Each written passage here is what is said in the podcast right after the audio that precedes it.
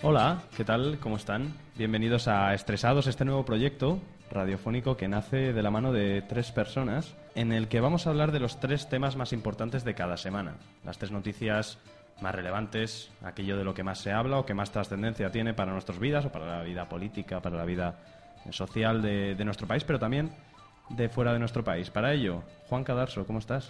Muy buenas tardes, un auténtico orgullo estar aquí con vosotros y espero que estemos a la altura de nuestros oyentes, sobre todo. Esperamos que sí. ¿De qué nos vas a hablar hoy? Pues yo os voy a traer el tema que está en boca de todos hoy en día, que es la investidura de Mariano Rajoy y el no de Partido Socialista. Seguro que da mucho para hablar. Julio Llorente, a mi izquierda, ¿cómo estás? Pues encantado de estar aquí con vosotros, compartiendo mesa y micrófono. ¿De qué nos vas a hablar, Julio? Pues yo voy a hablaros de, de Víctor Orbán, que es una voz que clama en el desierto, en el desierto europeo y, voy a hablaros del discurso que pronunció, que ha pronunciado este domingo con motivo del 60 aniversario de la, de la revuelta húngara antisoviética. Un discurso en el que ha dicho cosas muy interesantes. Ya lo veréis. Pues Juan Cadarso, Julio Llorente, el que les habla Pablo Zazo y los tres temas de hoy. Víctor Orbán y Estados Unidos en el plano internacional y en nuestro país el Partido Socialista.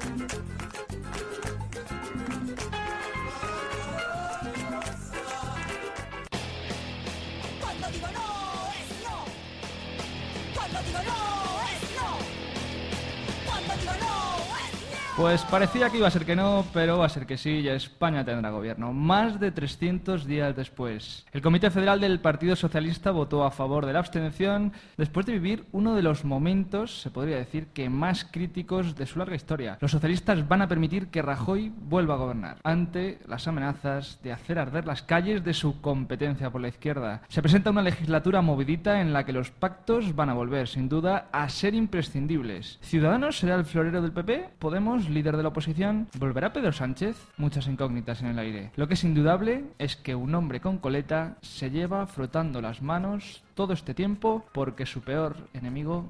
No supo decir no. No supo decir no, no, no, no, no. Era tan solo un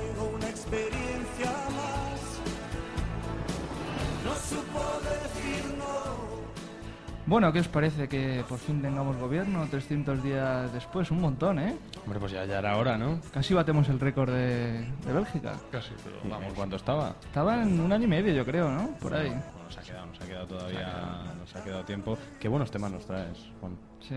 Sí, sí. ¿Os ha gustado la musiquita? con su acompañamiento, con su acompañamiento musical. A mí lo que me parece eh, lo que me parece dramático y esta es la reflexión que os quería traer a propósito de a propósito de este tema es que en, en la decisión del PSOE no haya primado el patriotismo sino un interés partidista. El PSOE no se abstiene porque España le importe nada, se abstiene por, eh, por cálculos partidistas. Se abstiene porque si se hubiesen celebrado unas, terce- unas terceras elecciones, el Partido Socialista se habría hundido en los 50 diputados, al señalarle todo el mundo como principal responsable de la repetición de comicios. A mí eso me parece muy serio. Sí, pero igual el O no sea, que lo también, hacen todos los partidos. igual el no también era partidista, ¿no? Claro, sí, sí, sí, cualquier decisión. Y además, vamos, se enfrentaba a una trampa saducea. Cualquiera de, la- cualquiera de sus decisiones iba a acabar, iba a acabar mal. Yo creo que ha habido un error de base que es que Pedro Sánchez ha secuestrado al Partido Socialista y no ha habido ninguna estrategia política del, del Partido Socialista. No, a mí el problema del error de base me parece que un partido se presente diciendo no a un candidato, o sea, ya, ya en campaña. Si te presentas diciendo no a un candidato, lo mínimo es que cumplas tu palabra. A mí me parece que la, desvirtu- o sea, la desvirtuación de la palabra dada, el poco valor que se le da a la palabra dada en, en- en esta España de hoy es, verdad, es verdaderamente grave. Hay que recordar que Pedro Sánchez también habló con Rajoy en una abstención antes de decir que no. ¿eh? O sea, Pedro Sánchez ha cambiado de la abstención al no y ahora al irse. Pero Pedro Sánchez hubo un momento en la historia en el que le dijo a Rajoy, me voy a abstener. No recuerdo ese momento. Pues existió. ¿Cuándo? Pues existió antes de decir que no, en cuando Rajoy Bueno, estaba pero, todavía. Pero el gobernando. caso, tú te presentas a, un- a un- a unos comicios habiendo, habiendo reiterado que no, que no vas a apoyar a un candidato. Lo mismo puede decir de Ciudadanos. Pues lo lógico es que después de esos comicios mantengas tu postura, porque Pedro Sánchez y Albert Rivera sabían perfectamente cuál iba a ser el resultado. O sea, sabían perfectamente que si mantenían el no, la situación iba, iba, iba a perpetuarse en el bloqueo. Y sin embargo, siguieron apostando por el no y siguieron prometiendo que iban a decir que no. Ya está bien de que los políticos mientan a sus electores y los traten como, como a necios. Está Pero bien. yo, yo lo que sí que, que- que veo respecto al horizonte que se le abre ahora el, el Partido Socialista, no sé si ha salvado los muebles, porque hubo un momento este verano, a final de verano, en el que se veía que, que el Partido Socialista podía desaparecer. Yo creo que ha habido un error de principiante. O sea, Pedro Sánchez no podía decir que no desde el principio. O sea, si tú dices que no desde el principio, ya estás, ya has puesto todas las cartas sobre la mesa. Tú tienes que dejarlo para el final y así negociar. O sea, así exigirle al PP que vas a hacer refor que van a hacer reformas, derogarle la reforma laboral, etcétera, Sí, etcétera. que Pues- tampoco hay que exigirle nada al PP, porque el PP es experto en mantener lo que hace el PSOE, pero... Efectivamente, pero si tú le dices ya desde el principio no, es no, pues Sí, sí. luego ya qué vas a decir. Ya Todo, se- todo lo que cambias va a ir en tu contra, ¿no? Claro, todos se te ponen en contra. y, pues, Pero respecto a lo que tú decías, yo creo que el PSOE tampoco se salva, tampoco se salva absteniéndose, porque le va a dar a Podemos toda la, toda la jefatura de la oposición, le va a dar a Podemos, digamos, ese papel de enemigo del sistema y, y podrán decir los de, podrán decir los seguidores de Iglesias, aquí estoy yo contra el sistema que se ha liado para perpetuarse, contra esos tres partidos que lo que quieren es mantener un sistema, un modo de hacer política que va, eh, contra la gente, que no piensa en la gente, y aquí estoy yo para salvaros de eso. Es verdad que ahora en- el imaginario político, lo que dice Julio, va a empezar a haber tres partidos de gobierno realmente, que son los que han permitido un gobierno, que son Ciudadanos, el Partido Socialista y por supuesto el PP, y el partido de Estado y de oposición se puede convertir eh, Podemos. Y eso Yo- hace es que, yo creo que, en- esta catarsis que ha habido en el Partido Socialista le falta una pata, que es la confrontación con Podemos. O sea, tú, No ha puedes, existido. tú puedes decapitar al secretario general, que es lo que deberían haber hecho dados los resultados del Partido Socialista, y asegurar la abstención del PP, pero la tercera pata es confrontarte con tus rivales. O sea, esto es una, una lección de primero de marketing. O sea, tus rivales son los que están en tu mismo sector. Sí, hay algo, hay algo de paradójico. O sea, el PSOE se abstiene y continúa manteniendo el foco en Rajoy y en criticar a Rajoy cuando debería centrarse en Podemos, que es el que va a intentar comerse su merienda en los próximos meses. Y apoyado por el PP, porque el PP, el PP también ha estado echando abonos sobre, Hombre, sobre el césped, claro. ¿no? Le Porque beneficia. le beneficia. Lo que pasa es que no, no acabará beneficiando a España, porque a ese neocomunismo de Podemos se opondrá la nada absoluta, la nada tecnocrática que es el PP. Pero yo creo que también se equivoca Podemos ¿eh? con la estrategia. Ahora está tirando más al pablismo y yo creo que debería haber seguido en el errejonismo porque se van a volver a echar a las calles y eso no, eso no da votos. O sea, la gente no es tan radical como Podemos. Podemos Yo, yo, fíjate, no creo que el problema sea tanto de echarse a las calles, sino de haber pactado con Izquierda, de- con izquierda Unida. Y, También. te- y me explico, en el sentido de que pierde todo su, toda la posibilidad de convertirse en un movimiento eh, transversal. O sea, los movimientos que han triunfado incluso en Venezuela, en, en Argentina, han tomado, digamos, una forma transversal, capaz de atraer a muchísima gente, no solo al espectro ideológico de la izquierda, sino a la derecha descontenta y lo que está ocurriendo también con otros movimientos en Europa, como el Frente Nacional. Podemos, cuando pacta con Izquierda Unida y además se niega a defender la nación española, pues la detesta, pierde cual- cualquier posibilidad de erigirse como, como partido transversal. No, y además que tenía, eh, Podemos tenía algo que no tenía Izquierda Unida, ¿no? Que era ese boom de partido nuevo contra el sistema, contra la política clásica, que también eh, en- englobaba a Izquierda Unida, esa política. si quieres antigua, abarcar ¿no? el fenómeno de la antipolítica, no puedes pactar con Izquierda Unida. Claro, porque ya estaba en el sistema de Izquierda Unida antes. Y si quieres gobernar, tiene que ser desde el sistema. O sea, las palabras de Pablo Iglesias en el debate de investidura primero, este fallido, dice que él no legitima, no le legitima la, institución, sino la gente que le ha votado. O sea, él, él mismo está haciendo un discurso antisistema desde el atril. Desde el sistema, cuando él es la máxima representación del sistema, lo que construye el sistema para seguir siendo sistema. Bueno, última pregunta antes de pasar al siguiente tema. Ahora se abrirá un periodo de nueva legislatura. ¿Cuándo nuevas elecciones? Yo creo que dos años. O sea, yo creo que se van a aprobar los presupuestos. Yo creo que el PSOE está muy secuestrado ahora mismo por el PP. O sea, el PP le va a amenazar con unas elecciones y al, PP, y al PSOE no se lo puede permitir. Y si no, el PSOE no le apoya, el PP apoya, o sea, pacta con, con el PNV. ¿eh? Claro, yo creo que va a venir más por, por el apoyo del PNV a cualquier presupuesto que, que por el del PSOE, que probablemente en los dos primeros también. Yo, fíjate, apuesto por una, por una legislatura por una legislatura más larga, incluso tres, cuatro, yo creo que alcanzaría los cuatro años, porque creo que me da esa sensación, ¿eh? y es mera intuición, que el PP y Rajoy ya tiene atado y bien atado con el PNV eh, todo lo del tema de los Pero, presupuestos. pero va a depender mucho también de- del, par- del Parlamento Vasco, ¿eh? porque el escaño aquel de- que ganó Bildu Sí, no lo sí. tan asegurado, tan atado. ¿eh? Si ellos pactan con Bildu, no Sí. sé, igual exigen acercamiento de presos. Sí, pero el PP ya demostró que no tiene Sí, ningún principio. sí, sí. igual. No, la línea roja ha dicho que la única que hay es la reforma laboral. Me, me ha Por- parecido por muy eso, curioso. Por, Sí, por sí. eso, por eso. Bueno, esto es lo que está pasando en nuestro país. Yo también voy a poner ahí la intuición y voy a decir que en diciembre estamos votando, En diciembre del próximo. del año que viene. Madre Nos mía. vamos a Estados Unidos.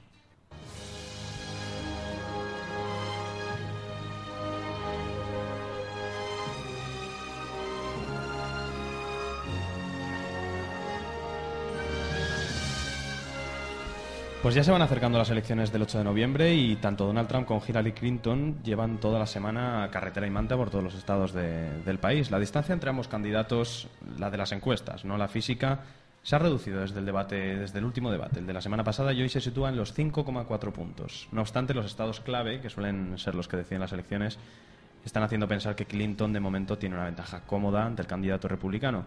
No obstante, desde luego, si algo tienen estas elecciones en comparación con las demás, es que son las más atípicas de la historia moderna. No solo porque constantemente se habla de elegir entre lo malo y lo peor, sino porque un factor clave que hace que estas elecciones sean diferentes es la cantidad de argumentos que tienen ambos candidatos para no ser votados. Casi han tenido que pasar más tiempo de sus comparecencias explicando acusaciones que les llegaban que generando percepciones positivas. Por un lado, Donald Trump. El magnate no se puede decir que tenga el apoyo de la prensa y además los vídeos sobre comentarios irrespetuosos hacia mujeres en el pasado han hecho que pues varias de estas mujeres hayan acusado a Trump de abusar sexualmente de ellas o de incluso tratarlas de forma humillante. Esto se ha unido a polémicas declaraciones eh, de, la actualidad de toda su campaña sobre inmigración, sobre sus rivales, sobre política exterior, que hacen que todo el establishment haya activado ese mecanismo reaccionando en su contra. En la otra esquina del cuadrilátero, Hillary Clinton. En el pasado se le acusó de tratar de ocultar los escándalos sexuales de su marido y posteriormente llegó todo el asunto de los emails que la candidata demócrata escribió desde la cuenta personal que tenía mientras era secretaria de Estado y así vulnerando las leyes de confidencialidad y la seguridad nacional. Por último, grandes argumentos en su contra han surgido a partir de Wikileaks.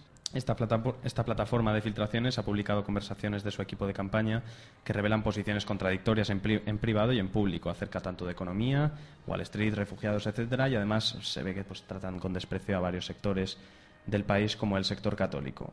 Una vez hechas estas desafortunadas presentaciones y viendo todos esos argumentos que hay en contra tanto de Donald Trump como de Hillary Clinton, lanzamos varias preguntas a la mesa. La primera, ¿creéis que estas elecciones consisten en votar al Mar Menor? Al mal, uy, el Mar Menor no, el Mar Menor está en otro lado. Al mal menor. Hay medusas.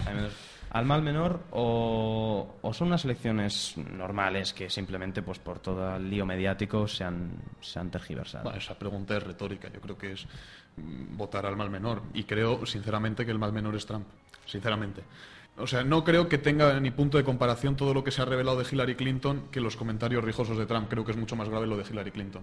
Porque además, a lo que tú comentabas de, de Wikileaks, también hay que añadir lo que, lo que, lo que se ha destapado hoy. Y es que eh, Hillary, lo que se ha destapado en estos últimos días, y es que Hillary Clinton además de arremeter contra los cató- católicos desde, desde su jefe de campaña, arremetió también contra los sureños, contra los hispanos. Además per- de percibir millonarias, eh, millona- millonarias sumas de dinero por discursos, prometía, digamos, seguir la agenda de un, de un multimillonario conocidísimo como es como es George Soros. O sea, creo que eh, todo lo relacionado con Hillary Clinton, sus negocios turbios con Arabia Saudí, es bastante más grave que los comentarios rijosos que Trump pronunció hace años, creo. Bastante oscura toda esa faceta política. Juan, Yo creo sin duda que es el, el mal menor. O sea, decía Mario Vargas Llosa, decía en una ocasión en las elecciones peruanas entre Keiko Fujimori y Ollanta Humala, que los peruanos tenían que elegir entre el cáncer o el SIDA. Yo creo que es un poco, es un poco, un poco así. O sea, Hillary Clinton es un personaje que no tiene ningún, o sea, es todo ideología pura y dura. O sea, es- se ha hecho famosa por sus por los aferos de su marido y Donald Trump es un exdemócrata que solo le importan sus negocios y es un populista. O sea, todo lo que dice es para suscitar una reacción en la gente que, que le oye, ¿no? Pero yo creo que va a haber sorpresas, ¿eh? Yo creo que puede ganar y todo. Como hubo en el Brexit, como ha habido en Colombia, como, Esta semana escribían en, en El Mundo un artículo muy bueno sobre el efecto Bradley. No sé si sabéis lo que es. El efecto Bradley es un alcalde de Los Ángeles que se presentó al estado de California y en todas las encuestas, a pie de urna, le daban favorito y era negro. Entonces nadie se atrevía a decir Ah. que no lo iba a votar porque era negro, por si era considerado de racista. Y yo creo que con, con Trump va a pasar Sí. esto. O sea, la gente que vota a Trump, primero, es pobre. O sea, no- muchas veces es o de clase pobre. Sí, gente de la que la globalización o ha que- dejado atrás. eso es. Entonces, que, que no, se- no quieren eh, demos- o sea, demostrar que son gente de, de nivel bajo o no quiere pasar como, como racista. O... Habláis, habláis del perfil eh, que, que, que sea- es de Trump, el perfil de persona que vota Trump, pero yo creo que además esto es algo mundial, ¿no? O sea, Trump es la personificación de algo que está pasando, algo que está pasando en todo el mundo. Es decir, Brexit, eh, países como Hungría, como Polonia, que están diciendo que, o, o movimientos que están surgiendo en otros países, que están yendo en contra de todo ese establishment político supranacional. Sí, se ha pero que toma, de que Unión toma- Europea, que toma etcétera. formas distintas, porque eh, no es comparable Orban, que es un intelectual, una persona comprometida con los valores cristianos, que Trump, que es una persona que No, es una persona sin principio. O sea, pero sí es, al- Pero el sí es votante- una reacción. el votante sí es el mismo. Sí es una reacción a las élites. Eh, bueno, sí, sí es una reacción a las élites, a unas élites que, según perciben ellos, han dejado de gobernar para la gente y están gobernando para unos intereses más o menos oscuros que están, trat- que, vamos, que están tratando de moldear un nuevo mundo y una incluso una nueva antropología. Y hay otro, hay otro plano que es el de la imagen, ¿no? O sea, Trump es el fruto de un mundo en el que lo único que importa es el Twitter, o sea, la frase hecha, el Twitter, el eslogan y Es una política de declaraciones. Claro, y la, y la imagen más, la cosa más histriónica que hagas, y eso es lo que vende. Y, Trump se ha dado cuenta de eso y ha sabido ver que para entrar en los medios de comunicación tienes que entrar por ahí, tienes que hacer eso. Sí, y si, y si Trump gana, precisamente hablabas de medios de comunicación, ganará contra, o sea, con el enfrentamiento con casi todos los medios de comunicación estadounidenses que están haciendo una campaña verdaderamente sectaria eh, en, estas, en estas elecciones, o sea, dándole importancia a los comentarios rijosos de Trump y no a todos los escándalos que ha destapado Wikileaks que habrían tumbado, tumbado la campaña electoral de cualquier aspirante a la Casa Blanca. Por cierto, Wikileaks ha dicho que durante esta semana y hasta las elecciones va a publicar miles de, de- de mails que todavía tiene guardados sobre los, Bueno, los miembros de de los la campaña de Clinton. salir es el que revelaba que Clinton ha estado instigando a masas de gente contra Trump en sus mítines, llamándoles a la violencia. Todos esos actos violentos que ha habido en, en mítines de Trump, todos los recordamos, ya se sabe el destino, ya se sabe el origen. Hillary Clinton, George Soros, organizaciones financiadas por ambos. Yo veo, yo veo diferencia entre, entre ese lado oscuro de Trump y el de, y el de Clinton. Creo que el de Trump es un lado oscuro personal, ¿no? De, de una persona que es verdad que hace declaraciones irrespetuosas, lo ha hecho hacia las mujeres, lo, hace, lo ha hecho hacia los mexicanos, hacia países, es decir... Sí, pero yo creo que es eso, una es, persona- eso es estrategia política. ¿eh? Yo creo que el lado oscuro es otra cosa. De Trump es, es realmente sus principios. Que él no, él es un ser que solo le importa el dinero. ¿eh? Sí, puede ser, pero, pero eso Pero es algo personal, ¿no? Eso es un perfil personal. Pero sin embargo, lo de Hillary Clinton, todos sus escándalos, quizás exceptuamos el de las, eh, los escándalos sexuales de su marido, pero todos son eh, asuntos políticos. Sí, sí. Sí, sí, O sea, que todos afectan son- al conjunto de los estadounidenses. Y a la gobernabilidad en el caso de que ella sea presidenta. Decía, no recuerdo quién y además no sé si citaré la frase exacta, que la, que la vida privada, la filtración de la vida privada de cualquier hombre escandila- escandalizaría también a cualquier hombre. O sea, si, a noso- si de nosotros destapase en cualquier conversación privada, descontextualizada o... Pues igual escandala- No, en concreto, en escandalizaríamos a la de nosotros tres. ¿no? Y Hillary se ha hecho famoso con eso, que Sí, parece sí. que aquí Trump es muy malo, Sí. muy malo, y Hillary se ha hecho famosa por una affair de su marido, o sea, no por otra cosa. Sí, bueno, y lo- luego también hay que recordar la postura de, de Clinton con respecto al aborto. En el, en el pasado debate llegó incluso a defender el aborto tardío, es decir, abortar. En cualquier Sí, manera. pero yo creo que Trump en ese sentido apo- o sea, está en contra por... Sí, bueno, pero... está Pero por lo menos hizo ahí un- unas declaraciones pero es un para ganarse, político, es verdad, para claro, ganarse o sea, al sector conservador, pues se le notaron además Sí, muy bueno, ya, pero en ese aspecto también es el mal menor. O sea, en el aspecto también, también dijo Sí, que iba, pero- iba a nombrar jueces que defendiesen la familia, pues... Sí, aunque sea utilitarista, lo va a hacer, ¿no? sí. O sea, aunque lo haga por postureo o por atraer a un tipo de votante concreto, lo hace. No, porque yo creo que Trump dice verdades y igual la gente le escucha, le, le gusta escuchar verdades. Otra cosa es que luego lo haga y lo cumpla. O sea, le gusta dejar de escuchar la corrección política. Claro. Vamos cerrando. 5,4 puntos decíamos en las encuestas de hoy. ¿Creéis de verdad que Trump tiene opciones? Yo creo que va a ganar. Y ya sabes que tengo una, una apuesta, una cena Tenemos contigo. una apuesta, es verdad.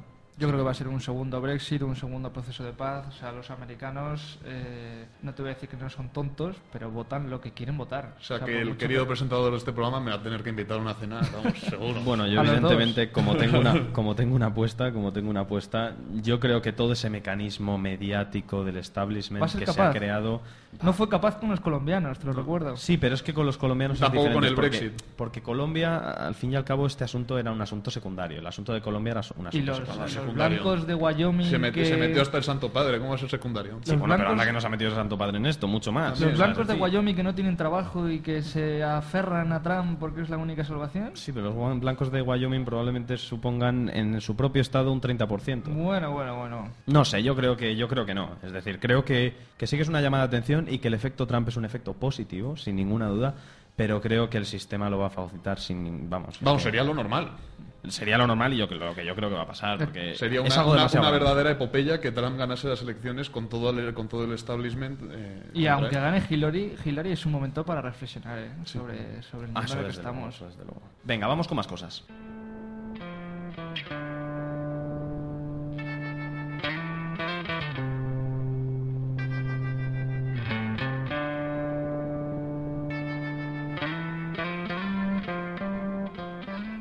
Pues yo ahora os voy a hablar de, un político que últimamente ha sido mencionado mucho en, en los medios de comunicación españoles por toda su postura con los refugiados y que es, eh, que es Víctor Orbán. Y es que durante el acto en recuerdo de la revuelta antisoviética de 1956, celebrado este domingo, el primer ministro de Hungría, Víctor Orbán, ha criticado la deriva que está tomando la Unión Europea y frente a esta ha reivindicado la idea de Estado-nación con raíces cristianas que controla sus fronteras y se protege de la inmigración en masa. Así, Orbán, muy reforzado tras su victoria en el referéndum sobre las cuotas de inmigrantes, ha arremetido contra las políticas de multiculturalismo que está tomando la Unión Europea y ha asegurado que quienes aman su libertad deben salvar a Bruselas de la sovietización, de quienes quieren decirnos con quién debemos vivir en nuestros países. A esta aseveración ha añadido que Hungría tiene que cerrar la frontera para detener la inmigración masiva que llega del sur. El líder del partido Fidesz, Unión Cívica Húngara, ha defendido una Europa de naciones fuertes. En este sentido, ha asegurado que Hungría quiere ser una nación europea, no una nacionalidad dentro de Europa, y ha señalado que los húngaros no quieren que una alianza de naciones europeas libres sea sustituida por los Estados Unidos de Europa. En su discurso, Juan Pablo, Orbán no ha dudado en reivindicar las, las raíces cristianas de Europa y ha instado a sus gentes a no despreciar ese valioso legado que tienen. Podemos destacar una frase. Como herederos de 1956 no podemos permitir que Europa cercene las raíces que la han hecho grande y que nos han permitido sobrevivir a la represión soviética. No hay una Europa libre, ha añadido, sin Estados-nación y sin los miles de años de sabiduría de la cristiandad. En este acto ha, ha contado con, el apoyo del presidente de Polonia, Andrzej Duda, quien ha prometido el incondicional- la incondicional ayuda de su país Hungría en estos momentos en que ambos están plantando cara a la deriva que está tomando la Unión Europea. Sí, el presidente polaco ha asegurado que ambos países mar- marchan juntos en estos difíciles momentos que atraviesa la Unión. No sé qué os parece este discurso de Orbán en que reivindica, además de la idea de Estado-nación, que está siendo frontalmente atacada por todas las organizaciones supranacionales, incluso por las élites políticas de, de los propios Estados-naciones, y la idea de cristiandad, que es, o sea, parece mentira que haya que reivindicarlo en Europa, que es un continente que se construye como se construye. Yo creo que se está formando, hay un eje, ¿no? Eh, Hungría-Polonia de momento. Yo creo que eso es un, un eje que está creciendo. Eslovaquia, Eslovaquia y Eslovaquia República también. Checa también, sí. Pues eh, todos esos países de, Europa del Este que yo creo que tienen esa cultura de cuidado con la Unión Soviética que todavía nos acordamos, están formando un eje y están viendo que la Europa a la que, a la que han entrado y que entraron con tantos esfuerzos eh, hace años, porque anda que no tuvieron que hacer esfuerzos tanto económicos como políticos, reformas estructurales, para poder cumplir las condiciones para entrar en la Unión Europea, se han dado cuenta de que dentro no están teniendo ni la soberanía, ni el respeto, ni el reconocimiento que probablemente quieran. Y es verdad que, que una Europa más fuerte quizás sería una Europa de solo Estados-nación, pero también es verdad que ojo cómo vamos a desmembrar la Unión Europea. Porque Sí, eso bueno, puede ser un problema en el caso eh, de que se cumplieran pues todas estas eh, Sí, vamos, yo prerrogativas creo que, que es- si fuera por Orbán yo creo que lo hacía es difícil, mañana. es difícil económicamente, pero deseable, deseable a largo plazo. O sea, yo creo que yo sí estoy a favor de una, de una construcción europea con estados-nación fuertes, con estados-nación libres, pero una Unión Europea fuerte, centrada sobre todo en el aspecto de la cooperación económica, el libre mercado, y tal. Creo que la reivindicación de Orban es muy importante en este momento porque se está atacando frontalmente esa idea. Y está él, y él habla de la Europa unida, Sí, no sí. de la Unión Europea, que de parece que Europea. es lo que la Unión Europea claro. parece- y la Unión Europea ataca el, el verdadero espíritu europeo. Efectivamente. Yo, yo de todas maneras me quedo con una frase de he podido leer el discurso que dice que el, peli- el principal peligro que nos amenaza no procede de las masas que se agolpan a las puertas de Europa, sino de Bruselas. O sea, Víctor Orbán no Que es el que está jugando con esas masas, la que está jugando con esas masas. No es los movimientos xenófobos que hay en algunos determinados países de Europa. O sea, Víctor Orbán realmente cree en los principios que han fundamentado la Unión Europea, que son judio-cristianos. O sea, Sí, es- y que se ven amenazados por los poderes supraestatales, ¿no? Como Sí, puede sí. ser Bruselas, como puede ser la ONU, como puede ser... Y al final, por ejemplo, eh, Polonia hace poco fue sancionada por no querer eh, legislar más flexiblemente sobre el aborto. Es que la tendencia de la Unión Europea es verdaderamente soviética o sovietizante. O, o sea, un poder que no es elegido por nadie, porque realmente no es elegido por nadie.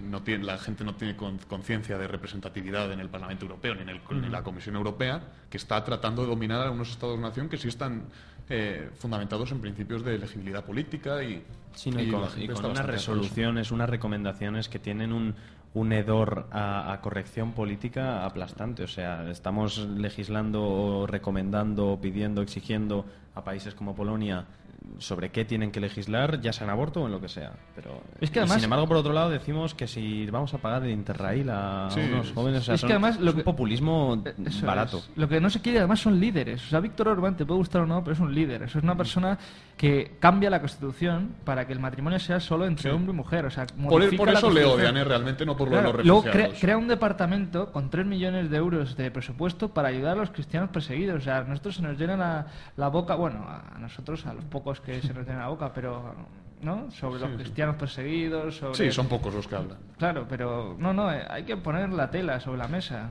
como hace Víctor Orban y como hacen los, pa- los países que, han, que se han forjado en el, en el comunismo, en el ateísmo, o sea... Sí, yo me quedaría también con otra. No hay una Europa libre sin toda esa sabiduría de dos mil años de cristiandad. ¿Por qué somos libres? ¿Por qué no somos sumisos como los musulmanes? Porque hemos vivido en el cristianismo. Y si renegamos de eso no tenemos nada. ¿Qué es lo que une a todos los pueblos de Europa? Que son cristianos. No les une absolutamente nada más. No hay una lengua común. No hay, unos principios políticos comunes. Hace mm, un siglo y medio Austria-Hungría era un imperio tradicionalista, al tiempo que Inglaterra era una democracia liberal. No nos une nada al margen de eso, de una misma fe.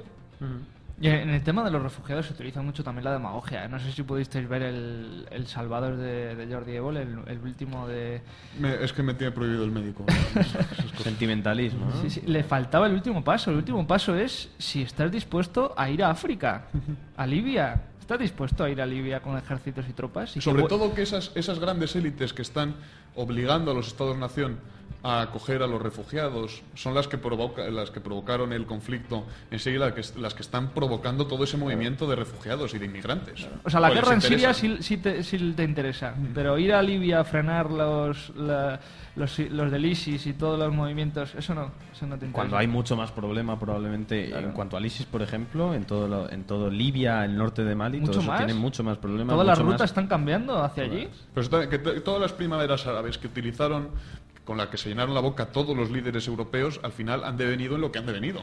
O sea, las primaveras árabes, o sea, los dictadores que había, o sea, más o menos respetuosos con las libertades civiles, probablemente poco, pero mantenían a raya a todos los grupos yihadistas que pugnaban por surgir como consecuencia de, como rechazo a la globalización o por lo que sea, pero servían como contrapeso a todos esos, a todos esos movimientos yihadistas que han acabado, que han acabado floreciendo. Y sin embargo, la Unión Europea es una bajada de pantalones tras otra, ¿eh?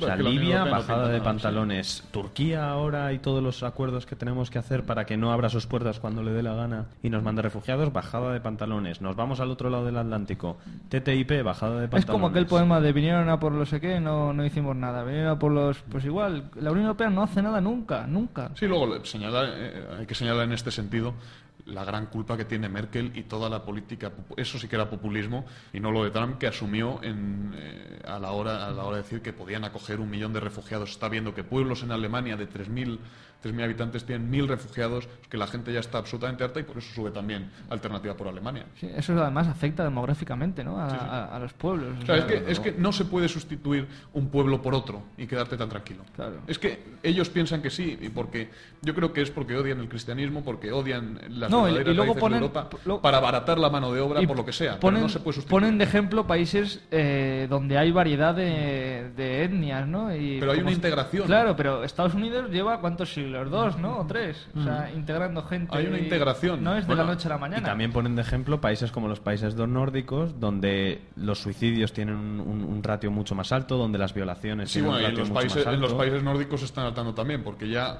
ha habido violencia continua de refugiados que han silenciado los medios de comunicación porque, porque va en contra de la, corre- la corrección política, pero violencia. Ha habido bastantes casos en Suecia, sobre todo, de refugiados pegando a mujeres. En Alemania mismo ha habido trenes que, en los que se ha tenido que hacer una zona para mujeres y una zona para hombres. O sea, la situación es más grave de lo que parece y la gente está bastante harta. En España no ha surgido un movimiento del tipo de, de- de- del FPO austriaco, de la, de la alternativa por Alemania, porque, porque a España no nos ha llegado tanto el problema del multiculturalismo, pero a esos países en que ha llegado sí. Pero yo creo que el hecho de rechazar es- esto tiene que ser previo. No, no de que son buenos o malos, sino que esos refugiados lo que, lo que desean es estar en sus países Claro. en paz. O sea, y nosotros nos hemos metido en una guerra para desestabilizar Siria. Bueno, yo no estoy de Irak. to- del todo de acuerdo con eso, o sea, porque el Islam per se es expansionista, pero bueno.